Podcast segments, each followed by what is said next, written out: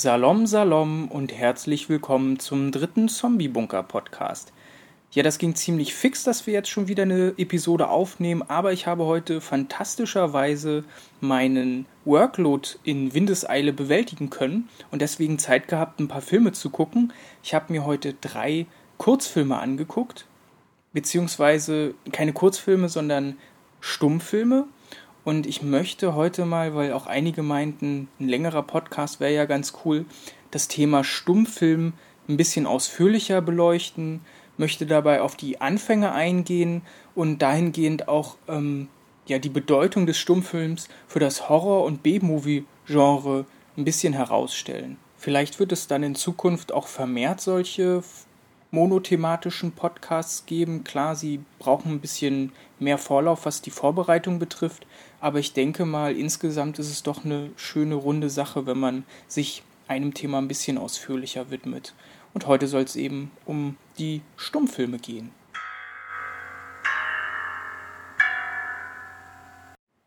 Stummfilm, was ist das überhaupt?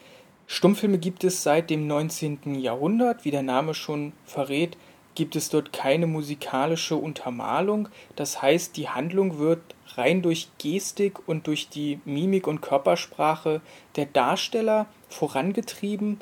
Es gibt später die Möglichkeit, dass in den Film Musik hineingespielt wird, sodass es eben nicht ganz tonlos ist, oder wenn der Film vorgeführt wird, dass ein Orchester das begleitet oder Musiker aber auch ähm, die Tatsache, dass ein Erzähler mit im Saal saß, der die Handlung erklärte und vorlas. Oder aber ähm, es war so, dass die Zwischensequenzen oder Zwischentitel eingeblendet wurden. Das heißt, dort wurde dann zwischen den einzelnen Szenen ein Stück Schrift eingeblendet, was eben erklärte, was da gerade passiert. Und am Anfang war es so, dass die Stummfilme in ja, Varieté-Theatern vorgeführt wurden. Das waren am Anfang immer sehr kurze Filme von ja, 5 bis 15-minütiger Länge. Es waren häufig Dokumentationen, das heißt zeitgenössische und zeitgeschichtliche Ereignisse wurden da festgehalten. Das war sozusagen damals der Stand der Dinge. Die Leute sind dann in diese Varieté-Theater gegangen, haben sich die Stummfilme angesehen. Und es gab dann sozusagen die Revolution, als der Theaterbesitzer Georges Millier, also ein Franzose oder Milieu, kann leider kein Französisch, die Stop-Motion-Technologie entdeckte. Also er gilt als Erfinder der Stop-Motion-Technologie und erstmals begann narrative Strukturen in einen Film einzuflechten. Das heißt, dass keine Dokumentation mehr, also keine, kein reines Abfilmen der Realität und Lebenswirklichkeit mehr geschah, sondern dass explizite Handlungen wie in einem Theater sozusagen dargestellt wurden. Das war eben eine totale Revolution und er hat auch gleichzeitig den ersten Science-Fiction-Film gedreht, nämlich Die Reise zum Mond 1902, ein wirklich sehr bemerkenswerter ähm, Streifen, der von Jules Verne und H.G. Wells Büchern beeinflusst ist und die Handlung ist im Prinzip, dass ein, eine Gesellschaft von Astronomen sich in einem, ja, in einem Hörsaal befindet und einer eben den Vorschlag macht, äh, zum Mond zu fliegen mit einer Kanone. Die laufen dann in diesem Hörsaal ziemlich seltsam rum und beschließen dann doch diese Apparatur zu bauen. Ähm, es kommen dann Frauen, die die Wissenschaftler in diese Kapsel hineinbringen. Es wird die französische Flagge gehisst und die Leute werden auf den Mond geschossen. Als sie dann auf dem Mond gelandet sind, im rechten Auge des Mondes, ähm, wird erstmal eine beeindruckende Kulisse aufgebaut. Wir sehen die Mondoberfläche, die ganz bizarr ist. Die Leute können auch plötzlich atmen. Also damals wusste man wahrscheinlich nicht, dass es dort eine andere Atmosphäre gibt. Und ähm, ja, die Wissenschaftler werden ziemlich schnell müde und legen sich dann einfach mal aufs Ohr und schlafen auf dem Mond. Als sie dann wieder erwachen, schneit es auf dem Mond. Kann ja mal passieren.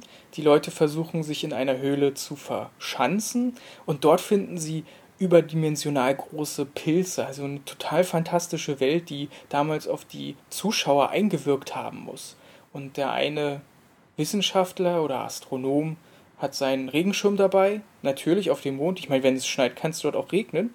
Und ähm, der stößt den dann so in den Sand rein und plötzlich wird eine Stop-Motion-Sequenz eingeblendet, in dem sich der Regenschirm in einen riesigen Pilz verwandelt. Und äh, aus diesem Pilz kommt dann ein kleines Monster hier heraus, das irgendwie ganz seltsam auf dem Boden rumrollt und äh, die Wissenschaftler versucht zu verjagen oder anzugreifen. Praktischerweise sind die aber ziemlich fragil in ihrer Gestalt. Das heißt, wenn ein äh, Wissenschaftler mit seinem Regenschirm auf den draufkloppt, kommt eine Explosion und der ist weg. Ja, nach einiger Zeit kommen dann immer mehr von diesen äh, seltsamen Monstern aus dem Pilz hinaus und äh, bringen die Wissenschaftler zu ihrem, ihrem König, ihrem Mondkönig, äh, von dem sie dann doch noch fliehen können, hin zur Kapsel, die am Rand des Mondes hinunterstürzen und dann wieder auf die Erde fallen in den Ozean, wo noch so ein paar Molche im Wasser rumschwimmen und dann sind sie wieder gerettet. Und der Film ist wirklich sehr cool, auch wenn sich das gar nicht so anhört, aber die Bilder sind wirklich beeindruckend für die Zeit. Also der Film ist über 100 Jahre alt und die Kulissen sind wirklich schön. Also es sind äh, gemalte, es ist aber auch zum Teil sind es Bauten. Man merkt eben auch, dass die Einstellung immer eine totale ist. Also es wird immer frontal äh, auf das Geschehen draufgehalten. Das hat noch ein bisschen gedauert, bis dann George Albert Smith kam und zum ersten Mal diese totale variiert hat. Also er hat Größenaufnahmen gemacht, er hat gezoomt, er hat Perspektivwechsel gemacht, Nahaufnahmen und es war damals im Prinzip eine riesige Revolution im äh, Bereich des Stummfilmes. Was allerdings trotzdem dazu führte, dass 1908 das Interesse an Stummfilmen langsam abebbte. Das lag zum Beispiel auch daran, dass eben wenig Länge in den Filmen waren. Also bei so einem 15-minütigen Film war man dann auch schnell durch Trotzdem war es für die Entstehung von fantastischen Filmen eine sehr inspirierende Zeit, dadurch, dass äh, um die Jahrtausendwende auch so viele fantastische Autoren kreativ waren. Man denke daran, dass die auslaufende romantische Epoche, die sich hin zur Schauerromantik transformierte mit E.T.A. Hoffmann, ähm, also die Elixiere des Teufels, um das mal zu nennen, aber auch andere Autoren wie Robert Louis Stevenson, der ja Dr. Jekyll und Mr. Hyde geschrieben hat, ein wirklich sehr gutes Buch, das wahrscheinlich die wenigsten gelesen haben. Jeder kennt aber den Stoff. Das Buch ist wirklich zu empfehlen, also ein schöner viktorianischer äh, Buchtipp an dieser Stelle. Außerdem auch noch Oscar Wilde, Bram Stoker, der vorhin schon erwähnte H.G. Wells mit seinen Zeitmaschine-Büchern oder Kampf der Welten, das ja heutzutage unfassbar oft geremaked wird. Oder eben auch H.P. Lovecraft, der den Cthulhu-Mythos dann äh, begründet hat. Nach dem Ersten Weltkrieg war es dann so, dass diese Krise ein bisschen abebbte, dass die amerikanische Filmindustrie im Aufbruch war. Aber trotzdem war es noch so, dass die europäische Filmtradition weiterhin aktiv war. Also gerade in den, in den 20ern sind da viele Filme entstanden, um mal einige zu nennen, zum Beispiel der Golem oder das Kabinett des Dr. Caligari, das sind auch zwei deutsche Filmproduktionen, oder eben Hexan, ein, eine schwedisch-dänische Koproduktion, um die es jetzt gehen soll. Der Film ist von Benjamin Christensen gedreht worden das ist ein Däne, der eine ziemlich äh, witzige Karriere hinter sich hat. Also er hat angefangen mit einem Medizinstudium, wurde dann Schauspieler und Sänger, ich glaube an der Oper in Kopenhagen. Dann wurde er nach einer Krankheit Champagner- und Weingroßhändler. Also vielleicht hat er zu viel Schnaps genascht und deswegen ein derart bizarres, wirres und äh, verstörendes Drehbuch für Hexan geschrieben. Der Film ist halb dokumentarisch. Ähm, es heißt in dem Vorwort, das eingeblendet wird, et kulturhistoriskt föredrag i levende Bilder i sju avdelningar.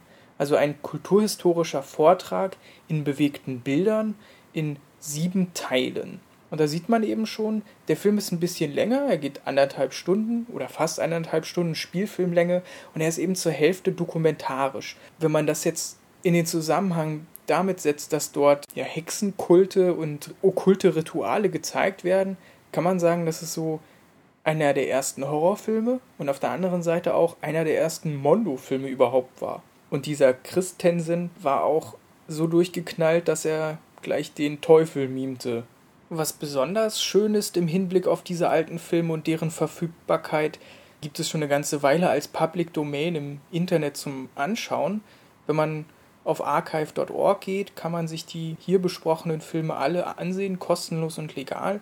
Ich versuche die dann auch nochmal im Blog zu verlinken. Das ist wirklich sehr schön, weil so werden die für die nachfolgenden Generationen erhalten, auch wenn wahrscheinlich die wenigsten daran Interesse haben werden.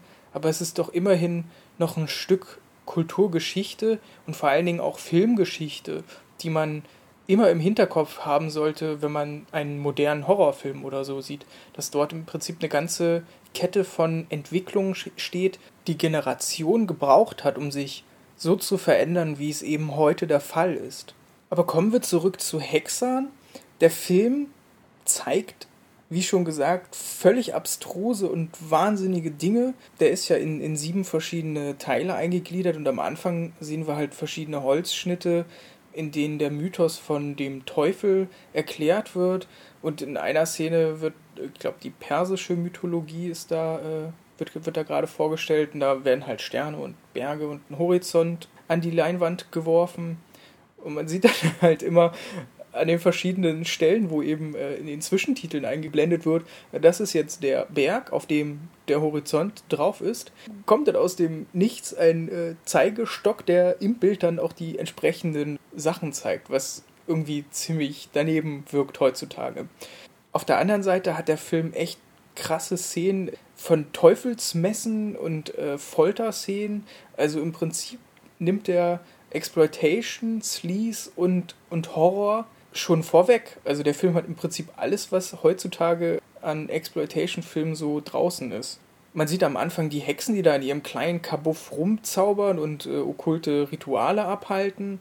Dann sehen wir den Teufel, der in verschiedenen Gestalten vor sich hin dümpelt und versucht, irgendwelche jungen Damen zu verführen. In einer einen Szene ist er zum Beispiel irgendeine im Hintergrund stehende Vogelscheuche, die dann plötzlich verschwindet. Also da gibt es eben auch viel Tricktechnik, die in diesem Film zum Einsatz kommt, aber vor allen Dingen eben richtig gute Maskeneffekte und eben auch Monsterkostüme, denn die eine Dame, die vom Teufel geschwängert wurde, bekommt dann auch zwei richtig fiese Teufelsbraten und die sehen so ein bisschen aus wie das kleine Baby in Braindead und als zweites kriegt sie, glaube ich, ein Krokodilskind und es ist wirklich total abgefahren und auch heute noch wirkt das alles ziemlich bedrohlich. Man sieht auch, wie viel Spaß Christensen bei der Verkörperung des Teufels hat, weil er sitzt da irgendwie in seinem Kostümchen und äh, mit seinen Hörnchen auf dem Kopf, die Zunge stets äh, dem Zuschauer entgegengestreckt und durch die Gegend zappelt. In der einen Szene sitzt er an irgendwie so einem Stampftopf äh, und rüttelt da drauf hoch und runter. Es ist die wahre Wonne, diesem Menschen bei der Darstellung des Teufels zuzusehen, weil er wirklich sichtlich Spaß daran hat. Außerdem zeigt der Film noch die Inquisition und wie die Kirche mit unliebsamen Menschen umgegangen ist. Wir sehen eben die verschiedenen Teufelsaustreibungsmethoden. Auf der anderen Seite sehen wir eben auch die schwarzen Messen, die abgehalten werden, wo Babys geopfert werden. Der Film kann wirklich einiges. Er weiß zu faszinieren, er weiß zu fesseln und der sollte auf jeden Fall von jedem mal gesehen werden, wenn man bedenkt, dass äh, der jetzt auch schon so viele Jahre auf dem Buckel hat. Was sich außerdem sehr gut verdeutlichen lässt an Hexern ist, dass die Farbgebung im Film selbst eine sehr große Rolle spielt, weil man in den Stummfilmen damals Tag und Nacht oder innen und draußen nicht wirklich voneinander unterscheiden konnte. Und deswegen ist es zum Beispiel so, dass alle rot hinterlegten Szenen eben drinnen in irgendwelchen Häusern oder Kathedralen spielen und alles, was eben blau, grün, ocker hinterlegt ist, ist es eben draußen. Das wiederum sehen wir auch in dem nächsten Film, um den es sich drehen soll, nämlich Sherkalin von 1921. Der Film ist von Viktor Sjöström gedreht worden und beruht eigentlich auf einem ja, Roman von Selma Lagerlöf, Vormann des Todes. Die Dame kennt man vielleicht von den Nils Holgersen-Geschichten. Und den Film habe ich irgendwie vor ein paar Jahren mal in einem Seminar gesehen. Da geht es um einen Trunkenbold, der Silvester mit seinen Suffkumpanen am Markt sitzt und sich die Omme vollhaut.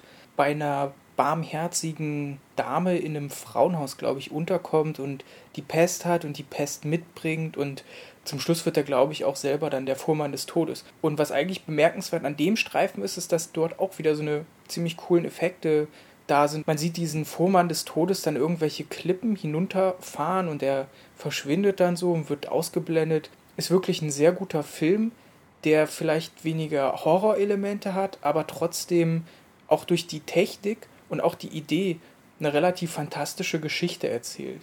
Also wenn man den nochmal sehen möchte, den verlinke ich natürlich auch. Kommen wir nun zum letzten Stummfilm, der heute besprochen werden soll. Dabei handelt es sich wahrscheinlich um den meistbekannten, nämlich Nosferatu, eine Sinfonie des Grauens von Friedrich Wilhelm Murnau.